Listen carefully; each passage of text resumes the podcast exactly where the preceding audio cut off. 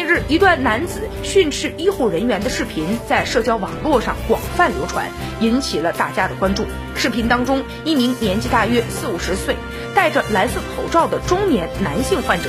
一直在大声的呵斥。与其对话的女性医护人员要求其打扫某个卫生间，态度非常恶劣，多次打断了医护人员的话。很快，该名男子的身份被曝光，